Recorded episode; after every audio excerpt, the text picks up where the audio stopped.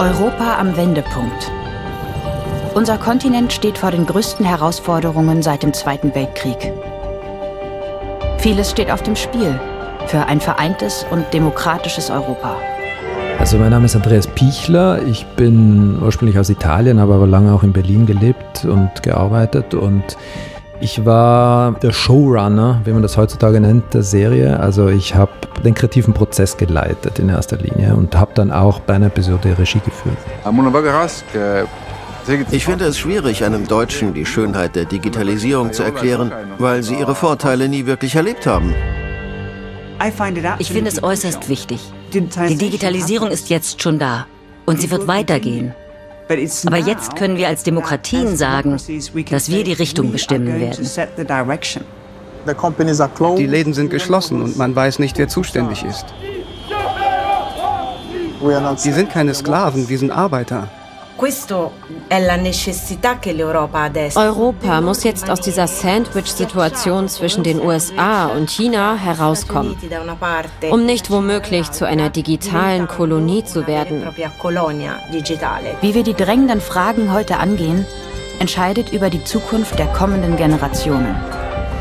Also uns ging es von Anfang an darum, sozusagen diesen Kontinent mal als Ganzes zu erzählen und, und daher kommt dann auch im, im Erzählertext dieses Wir Europäer und äh, unser Europa in gewisser Weise.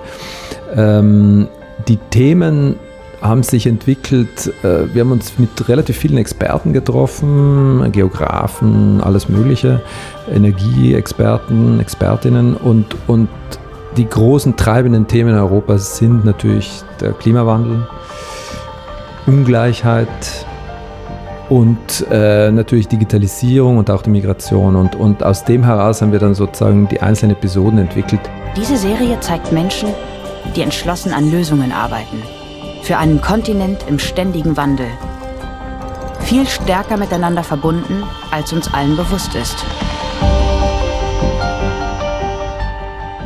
Ihr dramaturgisches Prinzip ist, wenn ich das mal so von außen beurteilen darf, nicht nur eine Bestandsaufnahme zu machen, die Probleme aufzuzeigen, sondern auch irgendwie dann produktiv zu begleiten. Also ein Beispiel aus der dritten Folge, wo gesagt wird, also mit dieser Transportleistung, die wachsen wird, ob das das Flugwesen ist, ob das die Straße ist, werden wir es nicht hinkriegen, die Klimaprozesse unter Kontrolle zu haben und haben dann die Schweiz als Vorbild dargestellt, also als, als Möglichkeit, ohne jetzt äh, weder eine Fluglinie noch irgendeinen Lkw-Fahrer damit äh, zu denunzieren als der Böse. Also sie haben kein Schwarz-Weiß-Schema, aber sie haben in der Fairness dennoch gesagt, das wird wahrscheinlich die Lösung sein.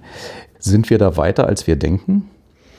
Ja, in der Tat glaube ich schon, dass wir oft viel weiter sind, als wir denken. Und, und wir kommen eigentlich alle äh, im Team sozusagen aus dem kritischen Journalismus oder kritischen Dokumentarfilm. Aber es war uns einfach relativ bald auch wirklich ein Anliegen, positive Beispiele zu finden und zu zeigen, also auch Lösungen anzubieten. Vermehrt wahrscheinlich nochmal durch die Pandemie. Es war so ein allgemeiner dunkle Zeit, äh, negative und, und, und in, in, glaube in der Zeit ist das noch mehr gereift, sozusagen dieser Wunsch. Und in der Tat, wenn man wirklich so einen ganzen Kontinent als möglich als Spielfeld hat, dann kann man wirklich Lösungen finden am ganzen Kontinent und äh, so ja Best Practice Beispiele. Die Schweiz im Transportwesen ist, das ist eine verblüffende Geschichte. Also die haben 94 durch einen Volksentscheid beschlossen, sie wollen weniger Transitverkehr, LKWs, also die Hauptachse da, Mittelmeer, äh, Deutschland und so weiter und so fort. Damit sich nicht alles durch die Alpen quälen muss. Genau, ja. Und äh, hat natürlich auch eine Vorgeschichte, dass der Zug immer schon sehr beliebt war in der Schweiz. Und Tatsache ist aber heute, dass in der Schweiz über 50 Prozent des ganzen Güterverkehrs auch über Züge äh, gelöst wird. Die Schweiz ist das einzige Land in Europa, in dem der Zug das wichtigste Verkehrsmittel für Personen und Güter ist. Die geografische Beschaffenheit des Landes legt das nicht unbedingt nahe. Die Bahn ist beliebt geworden. Das Volk hat immer wieder entschieden, Milliardenbeträge zu sprechen für Weiterausbau. Und somit ist die Bahnverkehr sowohl für Personenverkehr wie auch für den Güterverkehr in der Wirtschaft vollständig integriert. Die große Schweizer Einzelhandelskette Migro arbeitet daran, ihren CO2-Fußabdruck aufs absolut Notwendige zu reduzieren. Deshalb werden nahezu alle Lieferungen über Züge abgewickelt. Miro ist die größte private Arbeitgeberin in der Schweiz. Fast 100.000 äh, Mitarbeiterinnen und Mitarbeiter sind bei uns beschäftigt. Wir gehören den Menschen. Circa zwei Millionen Menschen in der Schweiz sind unsere Eigentümer. Wir sind eine Genossenschaft.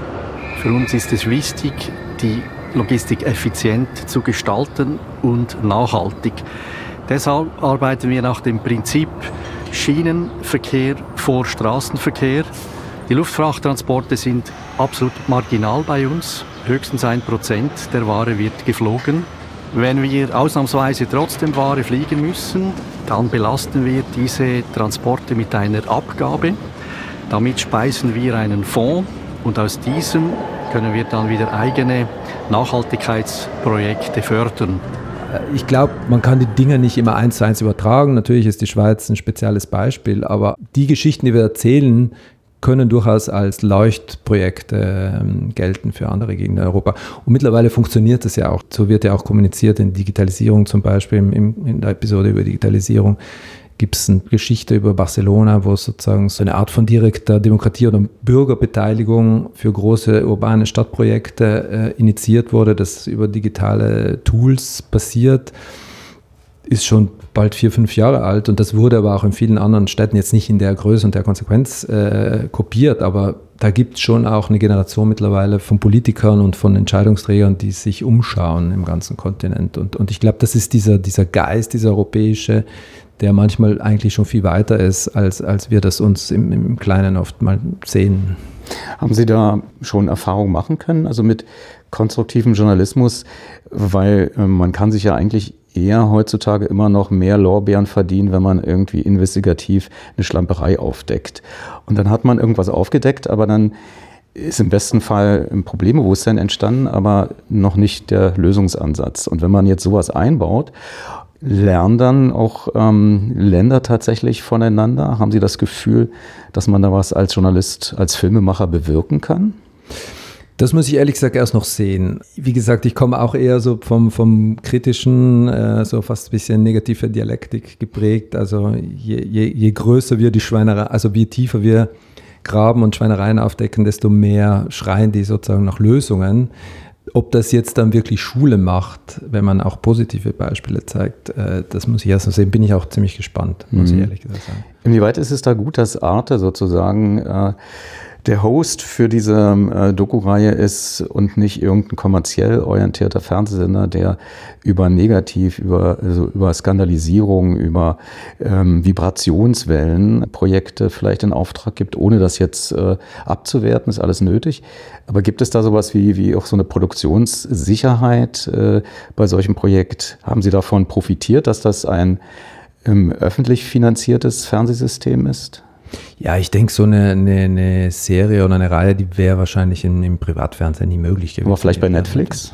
Netflix durchaus, wobei Netflix ja sehr Storytelling ist, also es ist wenig thematisch äh, gearbeitet, wird ja sehr stark über Protagonisten erzählt. Ähm, Glaube ich, wäre auch e-, eher schwer gewesen, sozusagen. Ich denke, das war die perfekte Verbindung sozusagen mit Arte, mit allem, mit der Grenze, dass natürlich Arte jetzt kein gigantischer Sender ist, ähm, der durchaus seine Leuchtkraft hat, aber, aber am Ende sind es ein paar Prozent, die es wirklich anschauen. Ich denke, Arte in seinem Grundgeist äh, widerspiegelt sozusagen die, die, den Geist dieser, dieser Serie. Wir sind alle glühende Europäer, wenn man so will, aber schon nur aus der Praxis, weil wir mal irgendwo dort gelebt haben und jeder im anderen Land auch gelebt hat. Und insofern liegt mir und, und ich glaube dem ganzen Team einfach dieser europäische Geist sehr, sehr, sehr, sehr nahe. Und ich glaube, es ist auch höchste Zeit, dass wir, dass wir Europa weiterdenken. Also wirklich, äh, ich bin der Meinung, wir sollten eine Republik Europa schaffen und dann kann es noch Regionen dazu geben und so weiter und so fort. Aber anders, sonst bleibt da immer zu viel in diesen nationalen Interessen einfach hängen. Das so als Basis und, und das ist natürlich so ein Sender wie Arte ist da der perfekte Platz, der perfekte mhm. Kanal.